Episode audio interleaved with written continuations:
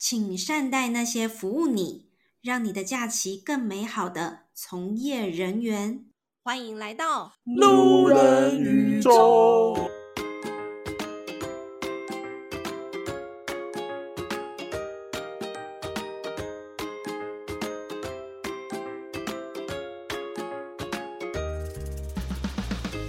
好欢迎大家回来到路人宇宙，我是老板。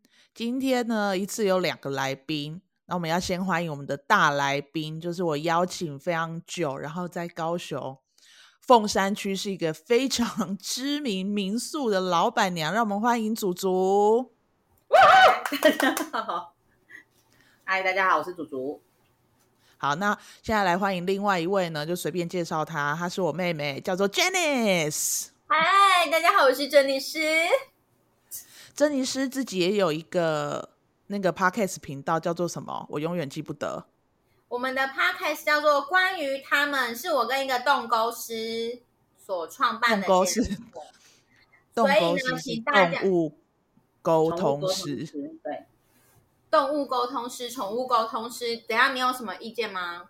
没有，没有意见。OK，很好。那希望大家也是 能够来听我们的关于他们，然后五星好评啊！如果听不下去就不要听，没有人就是逼你们。OK，那好，那你今天的介绍就到此为止了，就不可以再有任何工伤了，因为我们今天重点是要讲我们民宿祖族的民宿。那为什么今天他们两个一起呢？因为他们今天两个抛弃了各自的家，然后聚集在一个。是饭店吗？饭店，对，饭店。OK，饭店里面，他们现在在喝酒，所以他们现在在喝烧啤，跟我说要边喝边讲。我就想说，哦，好，OK，搞不好喝完酒之后就会开始发疯，乱讲一些，这就是我要的。所以我们现在要来请祖祖，呃，跟我们先介绍一下你的民宿到底在哪里，叫什么名字？我的民宿在凤山的黄埔新村，就是在一个眷村里面。然后民宿的名字是叫底加捆眷村民宿，大家应该知道凤山在哪里吧？人家通常都会说凤山，凤山很大哎，你是凤山的哪里？靠近大寮的凤山，对，都不知道凤山的人应该就不知道大寮，他在高雄，高雄的凤山，然后高雄凤山，请大家搜寻黄埔新村的底加捆，底是底部的底，对，加是简称除了加。加减乘除的加，捆捆是睡觉爱捆的捆，对，好好好，那就是请大家也可以去搜寻一下底加捆民宿。哎，那我这次想要约祖祖来，是因为我们也从他的民宿从零到有，我们甚至还去刷过油漆，然后一直到现在。底加捆民宿其实做的有声有色，常常都已经房间都满了，或者甚至包栋。你是为什么会想要做这个民宿？那你在做民宿之前，你是什么样的工作？什么样？然后什么样的契机才会让你想要做民宿这一块？我先说一下，我其实从毕业后就一直是一个上班族，然后就是一直在做设计企划相关的工作。然后是在一百年的时候。对，其实那那一年的工作的状况非常不好，然后就是在一百年，一百年，民国一百年的时候，对，然后就觉得我好像，其实本来是想换工作，然后后来就觉得算了，我觉得好像就是，与其要自己就是帮公司赚钱这样卖命，不然帮自己卖命好了。那时候就有想要创业，嗯、但是还没有想法，我是先离职，然后离职之后就，所以你是先离职之后才在想。创业，对，嗯嗯嗯，有有创业的想法，然后才离职，但是还没有动作。哦，就离职之后才开始动作了。对，离职之后我真的不爽，先去玩啦。哦，真的很不爽。之老板之后呢，然后离职，然后开始玩，对，然后就买了机票飞到对对岸，然后就开始呃，也想说给自己抽离一个环境，去思考一下到底下一步要怎么做。因为我觉得，可能留在台湾，我会有各方面的压力，会逼着我再去找下一份工作，自己也会给自己压力。哦、对，然后你到一个完全没有人认识你的地方，就没有人会逼你找工作。当时是这样，好像也是这样。哦，对。然后回来之后，其实，哎，其实我就出去了两三个月，回来还是没有想法，但很肯定就是不会想要找工作，不想找工作，不想要在呃正常工作体制下工作就对了。对，然后、嗯、那时候其实就是也还在犹豫到底要怎么做的时候，就是其实我是一个有点迷信的人，我就跑去算命。嗯、呃，我记得其实当时算命，他只跟我讲一句很简单的话，他就说其实他就问我今年几岁，我就跟他说那时候应该三十三十五六岁吧。然后他就跟我说，嗯，你你要不要问一下你自己，就是嗯，从你出生到今天为止，你做任何打算有没有从头到尾只为自己打算？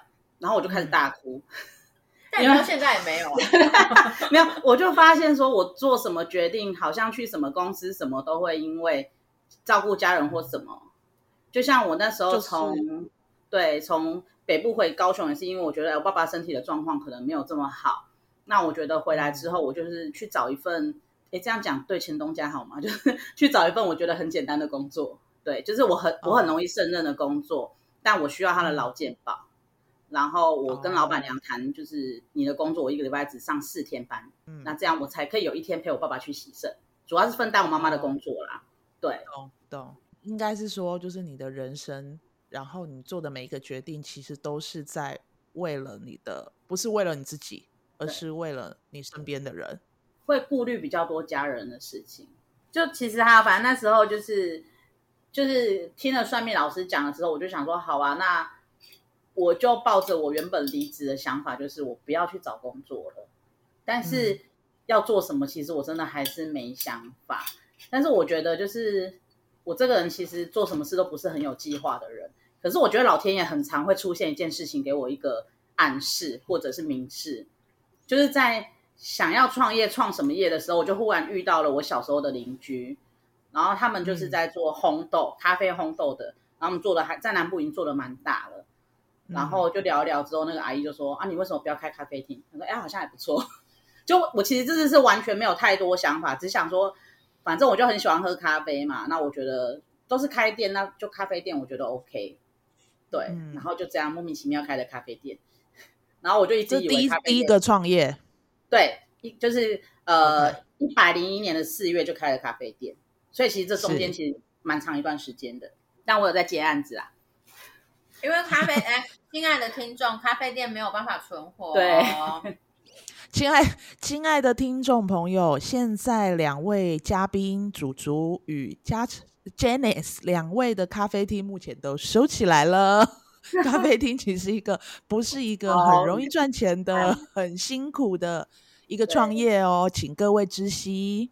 但我记得你之前你的那个咖啡店好像有上什么报纸哦？我我我我一直觉得其实诶，就像我刚刚讲的，我其实人生很没有规划，很没有计划。但我觉得老天爷对我还蛮好的，就是我其实根本就觉得店开了就一定会有客人来。殊不知开店之后，其实才是真正可怕的开始。嗯，因为没有人来，你想说我要去哪里找人来？可是因为那时候大概已经十一年前了嘛，所以其实呃，网络行销这一块其实不是这么热门。就很巧的就是某一天，呃，我开店后的第二个月吧，某一天就忽然开始很多人打电话定位，然后我想说我忽然变红了吗？怎么会这样子？可是我没有做任何事情啊。然后就有一对。男女朋友他们很蛮蛮常来我的店的，然后他们就说哦，他们觉得好烦哦，因为他们很希望有一个秘密基地，就是他他其实很希望我的咖啡店生意很好，但他们又希望那个是他的秘密基地，所以每次要要不要推荐朋友，他们都很犹豫。但他就跟我矛盾啦，对，他就说，可是你知道你你最近有一个蛮厉害的布洛克有写你吗？然后我才知道说哦，原来是因为那个布洛克写了，那因为那是一个不收费的布洛克，所以他的。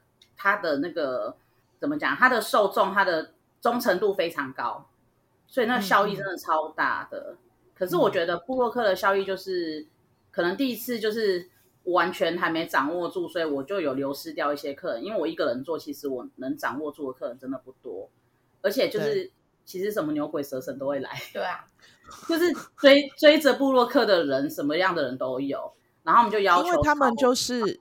他们是因为跟着部落客，所以来到你的咖啡厅，而不是因为你的咖啡厅而选择你的咖啡厅。但是你最终还是会留下属于你自己的客人。对，应该是就是有好有坏，这中间会筛选一些的。因为我非常讨厌，哎，我我自己的东西是因为我我有做一些轻食，我的东西就是任何东西只要在我盘子上的东西都是可以食用的，我不会放不能食用的东西来摆盘。然后我的分量其实是很足的，可是我不会去摆很 gay 掰的盘。但是你知道，就是、嗯、呃，很多追部落客人是很嗜血的，那个东西满足不了他，他就会觉得就这样而已啊，所以他就来一次就不会来了。哦、可是也是会有些人就变成你很忠实的客人，到现在为止都还是。对，对，因为其实我们也是在咖啡厅认识的，对，然后后来一直一直到现在，就是我们都还是朋友。所以你后来就是咖啡厅结束了，还在营业中的时候，就知道了就是黄埔新村这个以住代户的计划，嗯、然后还想说写看看，对，因为其实开咖啡店之前，我有想过要开民宿。只是说，因为当当时高雄市的法规就是比较严格，市区很难有合法的民宿，所以那时候就作罢。Oh, okay. 对对，法规大概是近后来是，对，所以后来是因为就是黄埔新村的以住代护，然后让你有这个契机去写，就是去写民宿，所以我想要请竹竹跟我们大概解释一下什么叫做。黄埔新村的以住代护，然后写企划，这是这一连串，因为可能很多人不知道这件事情，所以你可，可以大概简单的帮我们解释一下。嗯。好，因为其实黄埔新村它是属于国防部的财产，也就是它是属于国家的，所以它其实是不能有任何买卖跟租赁的。然后因为在之前的卷改条例之后，原本的住户都搬迁了嘛，那它其实就是。呃，因为它的历史背景跟它的建筑，所以它有被保存下来。它就是列为呃，那个叫什么文化景观保存区，不是古迹哦，哦就，就是那等级比较低，就是不是这么高阶的等级这样子。嗯、但也是被保护住。对，但是你保护住了，人搬走了，它就是空空的一片。那你知道房子没有人住，它其实会坏掉。然后，所以就是在几年的时候啊，完蛋。一百零三年吧，反正就是在大概大概在十年前，文化局就推动了一个以住代护计划，然后就希望民众可以借由这个计划进来这边，你住在这边，你就可以开始会维护这个环境，然后就可以把房子保存下来这样子。嗯、那因为他们一年会推动一个计划，到今年已经是第十期了，第十年，这么久啊？对，我都不知道这么久了、欸。嗯，前五年其实很少人知道。Okay. 所以后近五年才慢慢的有人知道，就是以住代护这件事情。其实老实老实说，这样讲可能有点不要脸。我觉得是民宿计划之后比较多人知道、欸。哦，应该哦，所以他每一年的计划不一样，内容不同。应该是说他民宿之前都是个人工作室。对对对，就是其实呃，在民宿之前，民宿是第六期嘛，一到五期他们的规范就是你可以进来住。你可以当工作室，但你不能有任何盈利，嗯、只是文化局没有收你那个租金。嗯，对。OK，那在我们这一期就是简单，对，好，你说。简单来讲，应该就是说这个以租代护的计划，因为黄埔新村这个地方，因为大家都已经迁出了，可能有国宅，或者是甚至于住别的地方，所以这个地方已经没有人住了，它是一个眷村。对，但是因为它是保护区，但是没有人住，房子就很容易坏掉，所以就启动这个以住代护的计划。那你可以去写计划去做申请。那每一期它就是有不同的目的性的，所以前五年的话，它就是个人工作室。那你进去的话，就是你要好好照顾这个房子。那政府不跟你收租金，所以到第六年的时候，嗯。哦，就你今天要修缮这个房子的话，他还会补助你。前五年有，到我们这一期就没有了，所以我们才要去帮你刷油漆。对对对，但我觉得合理啊，因为你进来是可以盈利的，所以我觉得不收补呃不拿补助，我自己个人是觉得合理啦。哦，对，所以就到第六期开始，对，嗯嗯，第六期开始他才可以做盈利的啦。然后你们进驻的话，就等于说，呃，一样是不用租金，但是没有补助你修缮，但是你可以在这里盈利，应该是这样讲，对不对？呃，我们我们其实一次的合约是五年，然后民宿计划这一期是前两年免租金，嗯、第三年开始还是有租金。对，哦，懂懂懂。嗯，房屋税跟地价税是我们要自己承担，还有房屋税是不是？跟地价税？对，房屋对房屋税不高，因为这个是属于国防部税，它没有买卖，但地价税相当高，因为我们的地好宽，我们每一户都是一百平起跳。但我觉得合理啊，因为其实这个就、啊、这个就跟你如果外面你要租一个地方做民宿，其实那个代价是会很高的。对啊，那其实我觉得这个有一点算是双方有互利互惠的状况，就是政府它。就是吸引到这些人来帮他去维护房子的一个状态，因为你必你要用民宿，你必须要去做装修的动作嘛。嗯，那相对的，可能原本必须要缴的一些税金，就是承担在这些业者身上。对，所以我觉得这个是一个很良性的一个合作的一个方向。我觉得，嗯嗯，我也觉得不错。而且现在黄埔新村越来越多人，人流也越来越多了，对不对？对。就是开始活络起来商业型的进驻，就开始会有人进来。哎，那我想问祖祖，你民宿已经多久了？今年第四年，哇，超快的哎！三年十个月了，对。那我想要来重点，我们现在的重点要来了，因为我在那个脸书，就是底加捆的粉粉砖上面有看到祖祖，就是之后要慢慢在粉砖上面介绍。到底民宿主人要做什么？我在他写之前，我就赶快把他抓来录了。就是我，因为我我看着我看着你，就是也觉得其实做民宿真的是很辛苦，嗯、不像是就像我们去饭店，我就费饭店有柜台人员，有这么多人在帮你服务，还有打扫的也是另外的。但民宿就只有你一个人，到底民宿主人要做些什么事情？呃，我我们先用基本的工作来讲，从一天一天的基本工作，房客退房之后就打扫房间，然后打扫房间之后，嗯、其实因为我刚刚提到我们的院子都很大嘛，我们地坪很大，所以你就要去整理院子，然后可能修剪你的植物啊，浇花。其实你知道整理院子就会花掉一个多小时，对，对，因为院子很大。对，然后同时等待你的客人抵达，下一组客人抵达。对，然后其实有时候花在等客人的时间还蛮长的，因为客人讲了，呃，要抵达时间永远都是不准确的。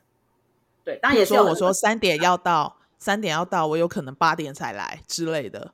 对对对，其实我不在乎客人很晚到，只要你有跟我讲，我可以去安排我的事情。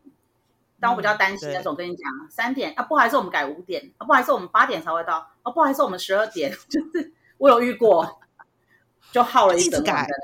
但我没办法离开，因为他都是每隔一个多小时才改。对哦，所以你必须要在那里等到他来，你把钥匙给他，他就你才能够离开。对，当然有些房客其实当他没办法确认自己抵达的时间的时候，他会跟我讲说：“如果你方便，我就自己入住就好了。”但我尽可能没有这样子，嗯、因为呃，因为我们的房型比较特殊，是它其实很多共用的空间。如果今天有一组。新呃，已经有房客入住了，我让下一组自己进来，其实不是很好，就是已经住在里面的人会感觉蛮奇怪的，嗯、所以我还是习惯我自己来接待。对，是，对。然后等完客人回去，其实呃，应该说等待客人的时间，有时候我就会开始回复网络上的讯息，可能包含粉砖的讯息，包含有些客人会直接打电话来问，就是问订房的事情，嗯、不一定是订房哦，就是问一些问题这样子。然后包含就是近几年一直有什么补旅补助啊、几倍券啊之类的相关问题，对对对，客人都把你当公家单位，你知道吗？所有问题都问我。对，请问一下，我那个熊好券怎么用啊？请问一下，我那个国旅券加上熊好券可以一起使用吗？而且客人很会算哦，他绝对会帮，就是他会算到，就他不用花一毛钱就可以入住。然后你就想说，哎，他算的好像也没有错，但我怎么没有想过可以这么做？对，可是就会变成，对，就变成其实，呃，每次只要国政府有推出这种活动的时候，我就会很紧张，是因为在我自己还没了解的时候，客人可能就会先来问了，然后我可能错没错，不管再忙，我一定会至少花一个晚上的时间把它全部搞懂，然后写成一个我自己容易解释的 SOP，然后嗯，有客人就是问问题的时候，我会整理成好几个懒人包，因为每个人的问题不同。然后有人问的时候，我就丢给他看，丢给他看，就是有分个别旅客跟暴动旅客这样子，或者是在宠物入住的，对，这这就是你必须还要花时间去做这些整理，对，给客人。而且其实，呃，我刚刚好像漏到漏漏掉去讲一个部分，就是这个地方属于国防部，但是它是文化局，呃。应该说，国防部委托文化局来管理这个地方，所以我们就是中间又多了一层文化局的管理单位这样子。所以说，其实我们在呃，民一般民宿业者遇到的问题会比我们少。一般民宿业者他可能就是对观光局、对经发局、国税局、卫生局，嗯，我们又多了一个文化局，包含近几年什么艺 FUN 券啊什么的，你现在想到什么设计节啊，什么高雄币，我们都必须要参加。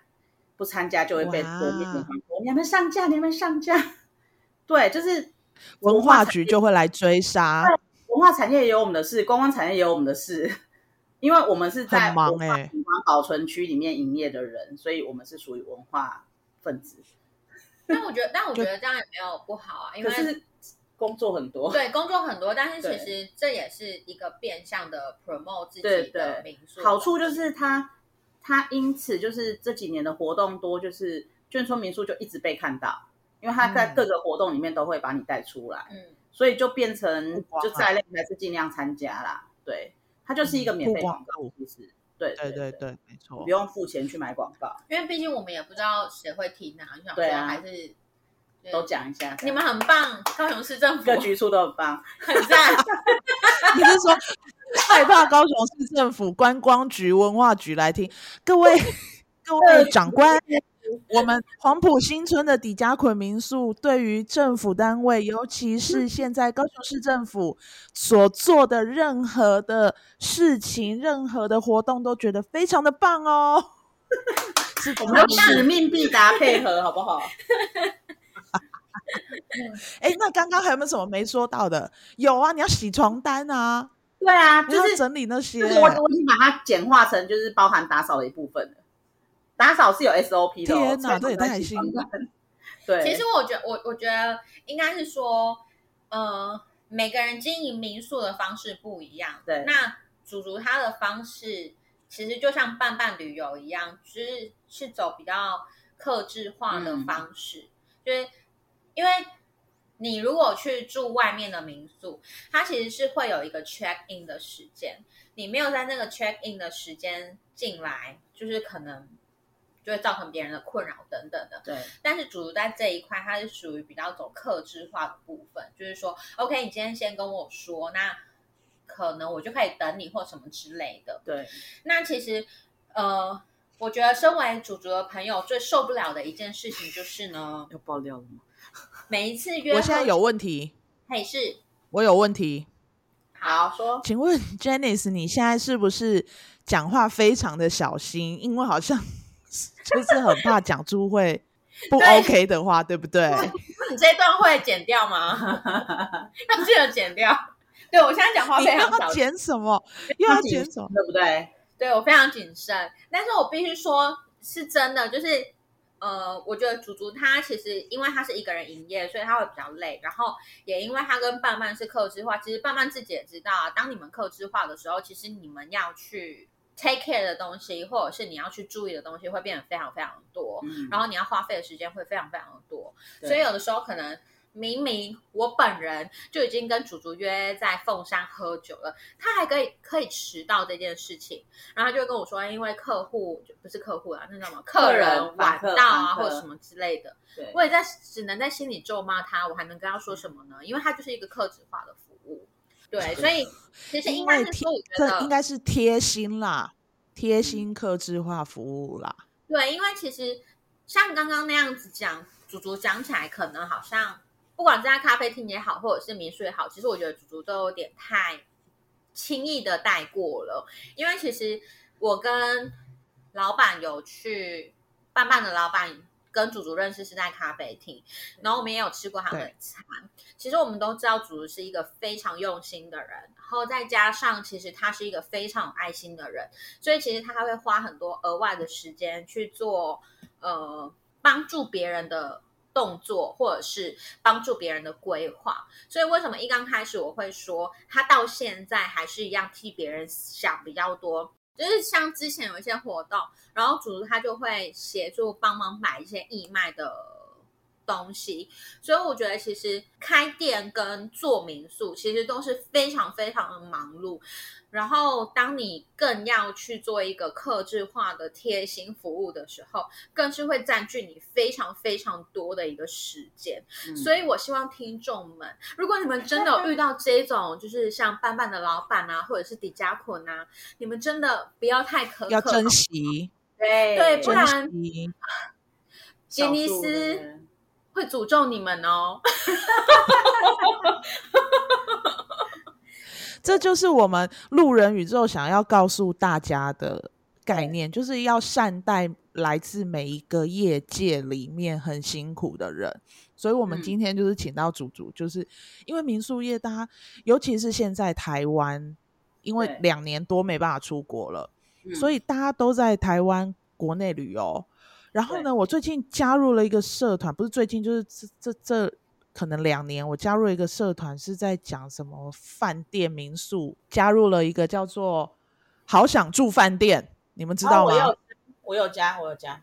哇、哦，我每次在上面呢、啊，就是看到有一些奇奇怪怪、奇形怪状的人在那边说这个饭店又怎样，民宿又怎样，然后还有。前一阵子还有一个什么什么柜台的亚克力自己飞走啊，然后什么之类的，嗯、我我就想说，就是这些人，你们知不知道？就是你们有时候可能付的一些房费，也许没有到很多，然后这一个民宿，它也许就只有一个人在管理，那你为什么要要求这么多？就我看这些，就是有时候越看会越火、欸，哎。都想说，真的是有够夸张。当然，有一些也是真的饭店太扯了啊，他可能真的收费收到非常高。尤其是这两年饭店，台湾饭店真的有够贵。因为我十一月要出国了，我在国外订的那些房间啊，都还比台湾的便宜欸。然后我就想说，到底发生什么事？但是我觉得你是说民宿怎么样？这两年民宿的费用其实我觉得有拉高，我觉得就是打着大家。认识，因为只能走，对对对，所以我们是，我们是良心事业，我们都没有涨价。真的，大家要去看看迪加捆的价钱，我觉得真的真的非常经济实惠的。但我现在要问主厨的就是，你觉得在这个民宿，你在当民宿的主人的这个过程当中，你有没有觉得最辛苦的事情是什么？最辛苦的事情，其实就是像刚刚提到了，其实就是。为什么我会说最近好一点？但最近好一点是其实生意没有前阵子这么好，那就是可以理解为什么我会觉得是好一点。就是当生意非常非常好的时候，其实我觉得我的体力是有点负荷不了的。嗯、对，就像国旅补助的时候，因为那时候我是推包栋，那你知道，当你连续半个月都包栋的时候很崩溃，你每天都是大打大整理大整理，就是整栋。对，对，那很可怕。那我我有一个小帮手，他也很崩溃。他必须跟着我一起这样每天去上班，这样子。对，可是因为包栋整理的时候很崩溃，可是你接客人就很轻松，因为一组到等于全部都到了，你不会有两不需要等的时间。对对，只是就是每天那个打扫量真的是非常非常的大。对，所以你觉得最辛苦的地方还是在打扫，因为它是劳务工作。对对，的确是体力活。对。但是更怕的就是，当你已经就是正在就前前阵期就是这种情况，就是你就非常非常的忙，但是各局处一直跟你要你的各种表单的时候，你知道，就是因为你在打扫，你不可能停下来去碰电脑，甚至我今天去打扫，我不会带电脑去啊。然后客人又很累，然后我知道 就是我我也碰不到电脑，我也没办法用。对，对，然后就会变成反正就是可能你可能回到家已经七八点吃了饭之后。你整个晚上半夜都在处理这些表单，而且他们要都是今天跟你讲，今天就要，就很急。我们在我们在此跟所有公部门的 伙伴们、公部门的亲爱的伙伴们说，请大家要东西，请提早好吗？尤其是你们这样子逼我们，但是当我们真的需要东西的时候，在哪里呢？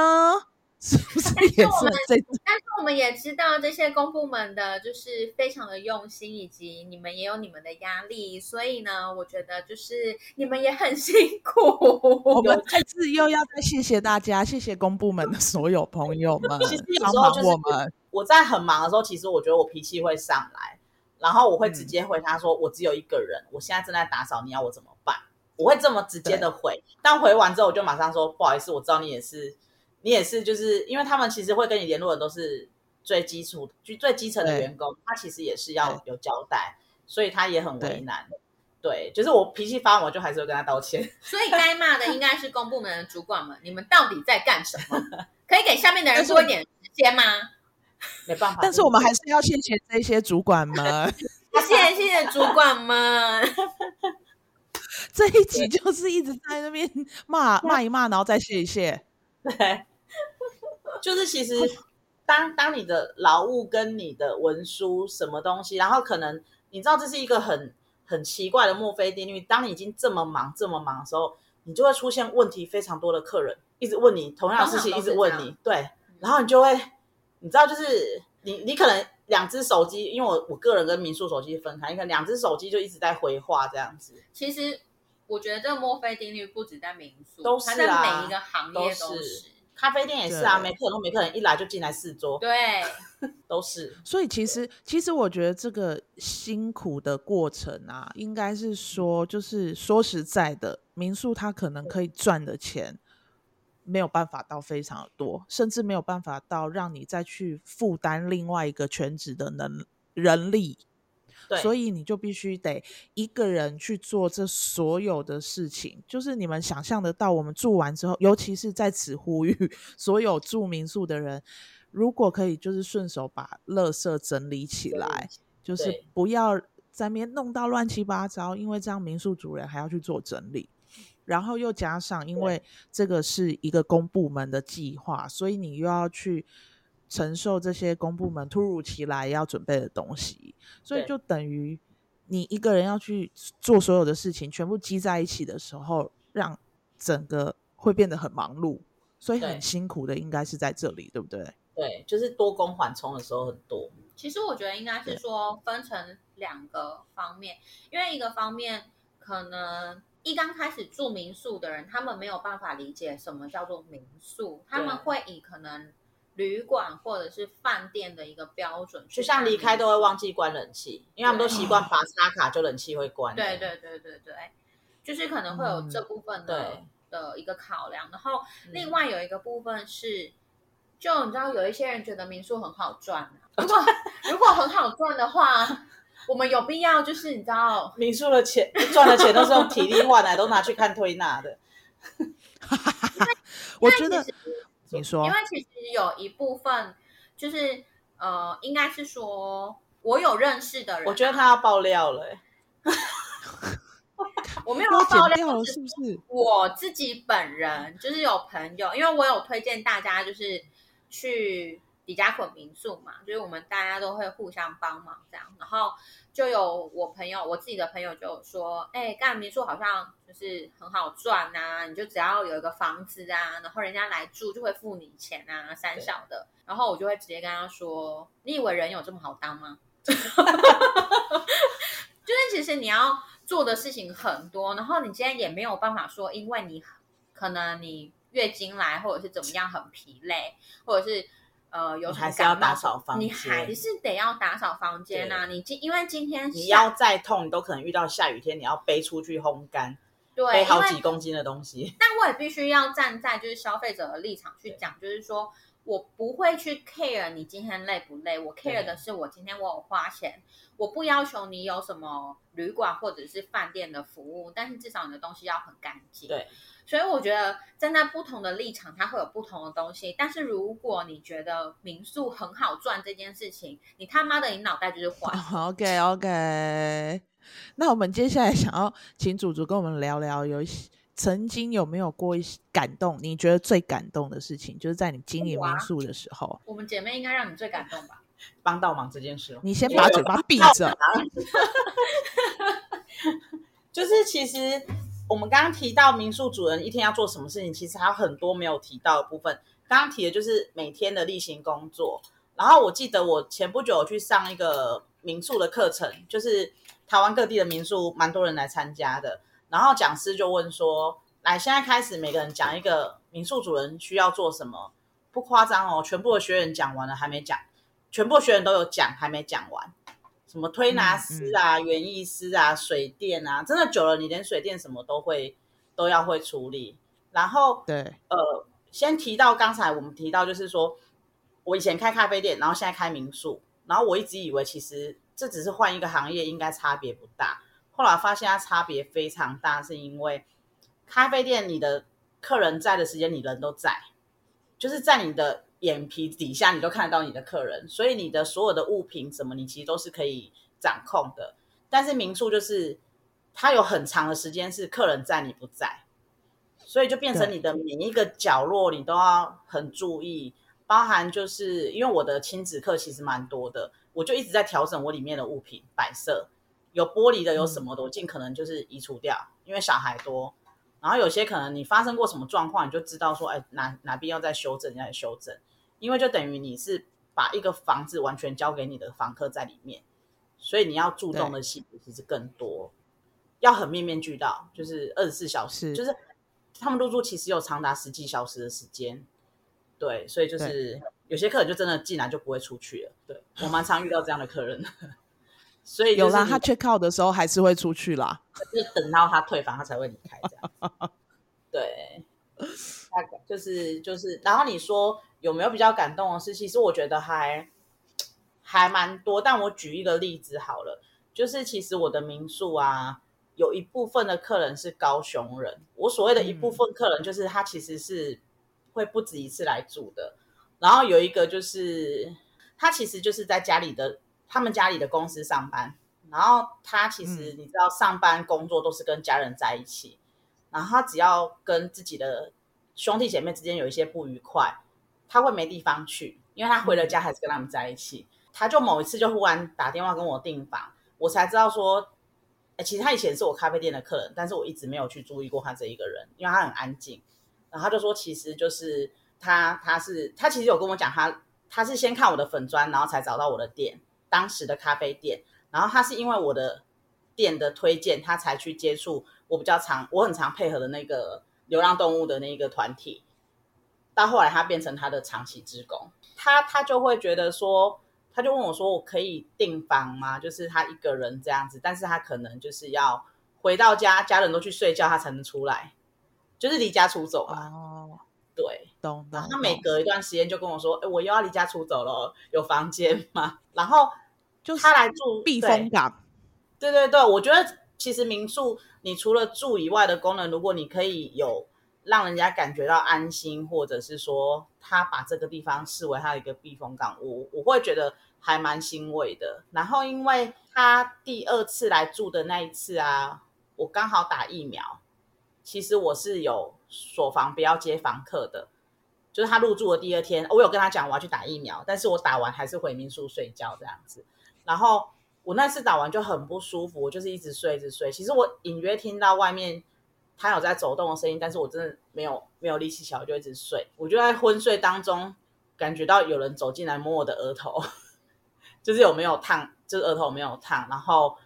我就想说，等他出去之后，我好像应该要醒来了。我就走出来客厅，然后他就跟我说，他觉得我睡太久了，状况不太对，所以他刚才又出去买了退烧药，跟买一碗热的粥要给我吃。对，你知道，就是你的客人变成来照顾你那种感觉。当然，这是比较熟悉，变成朋友。对对对，他把这边当成他另外一个家的感觉。是是，但是我觉得应该是说，其实其实主厨那边。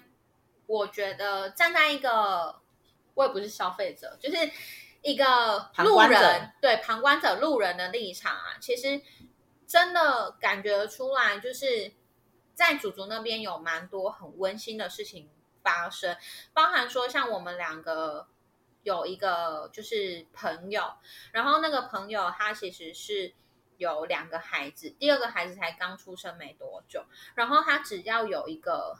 他需要有一个窗口，或者是他需要有一个很喘息的空间，他都会找主族那边的原因，就是因为我觉得主族那就像我自己就好了啦。我自己如果需要有一个窗口，或者是有一个需要让我老公 找得到我，但不会来吵我的地方。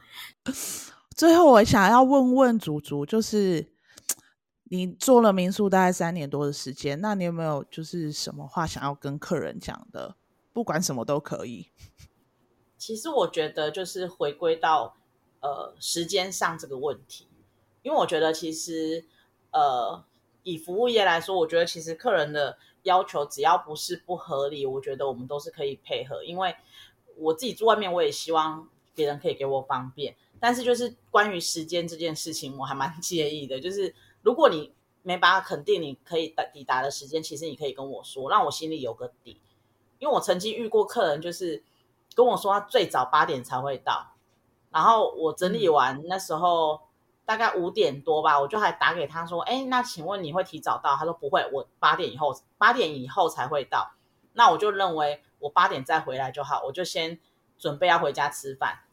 然后我一到家，我接到电话了，他就说：“哦，我们忽然决定要提早到。”然后他们就已经到民宿，我马上就是又冲回来。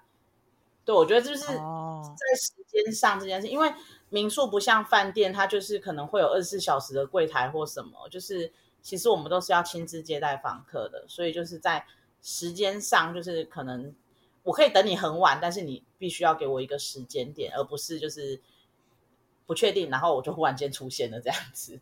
嗯，就是我觉得这其实是就是一个礼貌啦。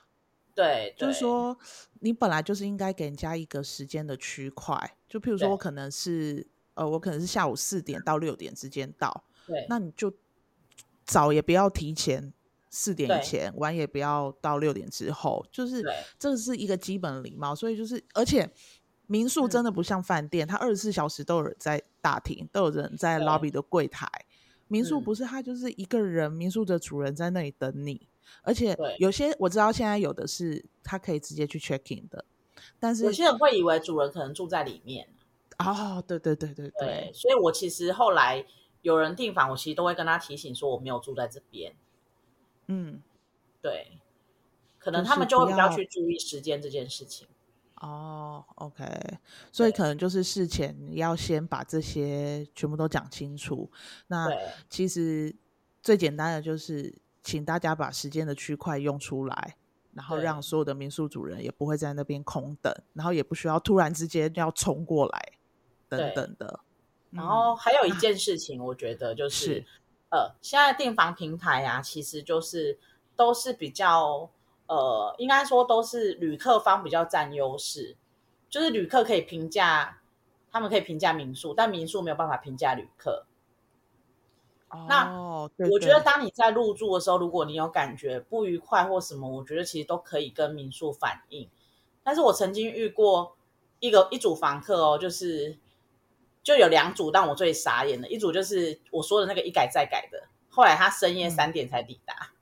嗯，然后那你就在那里等他，等到三点。我是先回家，然后我才要过去。然后其实我也没有。我也没有刻意去，我我也没有生气，反正我就是配合，而且是过年期间哦。然后反正就是，而且他是当天抵达才忽然告诉我他的特斯拉要充电，我就说我们没有，我们没有提供特斯拉充电。他就说我问你的时候，你说有啊，我就说我当时可能误会，我以为你说机车充电，因为一般其实特斯拉，因为它它是两两三年两年前的事情，其实那时候真的还不普及。而且，就是整个高雄市可以充电地方真的很少。然后，而且你怎么会想象在黄埔新村这个眷村里面会有可以让你有特斯拉充电的地方呢？现在大楼都不见得会有了。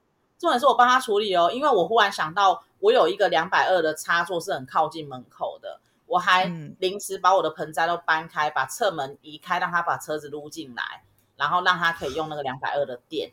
而且我没有收他充电的费用，然后人也太好了吧？对，重点是他就这样退房了嘛，也没有不愉快哦，就是谢谢你啊什么的，然后回去给我三颗星哎、欸，不是三颗星，就是评啊还有也很低给三颗，他完全没写，他就给三分，然后就写设备不足什么什么之类的。我想说怎样？有他就是服务人员态度给十分，但其他什么设备、嗯、地理位置什么都是给很低的分数。然后我就想说，那这个人一定是没有做功课。对，但我就觉得，可是你你要你临时要求的事情，我们都配合你了、欸，哎，对，然后也没跟你加收费用，丢三颗星给我，然后因为他没有写任何评语，我也不能回话。对。我们就只能，然后别人看就是可能，你知道会把你的整体分数拉低。对对对，但我其实进就是我自己开始做一段时间之后，我其实是一个我不会去要求我的客人给我评价的。有些民宿会拜托客人给五颗星，我不会，因为我我个人就是不看星星的人，因为星星可以买啊。哦、对，没错啊，没错，粉丝人数也可以买，什么都是可以用买的啊。我就觉得那个东西其实没意义。就像我刚刚提到，我们在文化局，它不是就是我们我们是文化局管嘛？那我们每年会有一个评鉴，多数民宿会提出他们的评价有多高。但我去年我就写说，我觉得写评价很没意义，我可以花钱买很高的评价给你们看，但是我没有想要做这件事情。但我去年做了一件事是，我把我跟客人的对话截图直接附上去，这不是假的了吧？嗯、因为这是对话。对，对啊，客人离开的时候留下的话什么的，然后包含他已经是第二次、第三次来住的客人，我就会觉得其实这才是我想经营的这一块，嗯、就是他是真心喜欢你的民宿才会一直回来，或者是他住一个晚上他有感受到什么，而不是就是你知道五颗星五颗星那个真的很没意义。对，真的是这样哎、欸，我每个民宿追求不一样啦。对，但我觉得，我觉得就是我会喜欢竹竹的。李家捆也是因为我觉得其实跟伴伴旅游的理念真的是蛮像的，因为我们伴伴也是希望可以找寻到属于我们伴伴的客户，我们希望这些客户都知道我们的理念，知道我们在做什么，知道我们想做什么，然后才进而来参加我们的团，所以。我觉得我一一直很想邀请你来上我们的 podcast，也是这个原因，就是透过这样子的方式，也可以让更多的人去理解你做民宿的辛苦，然后也可以就是透由这段访谈，然后可以去了解你的民宿到底想要带给来住的旅人们什么样的感觉。嗯，对，所以我觉得今天真的很感谢竹竹愿意抽空时间，虽然这个时间是那个。杰尼斯小姐约他要喝酒，因为我们一改，那我就 我抓到了这个时间，马上就敲定，然后把这个 podcast 给录完了。所以今天真的非常感谢竹竹，然后也希望大家到了高雄之后呢，可以去搜寻底加捆这个地方。我推荐过非常多的人来住，因为我觉得它真的是我们小时候的回忆。我们住眷村，然后。其实你现在去住，你会发现就是好有感觉，在这个地方住了，反而会让你睡得很好，很舒服。就是我所有朋友去住过都这样子觉得。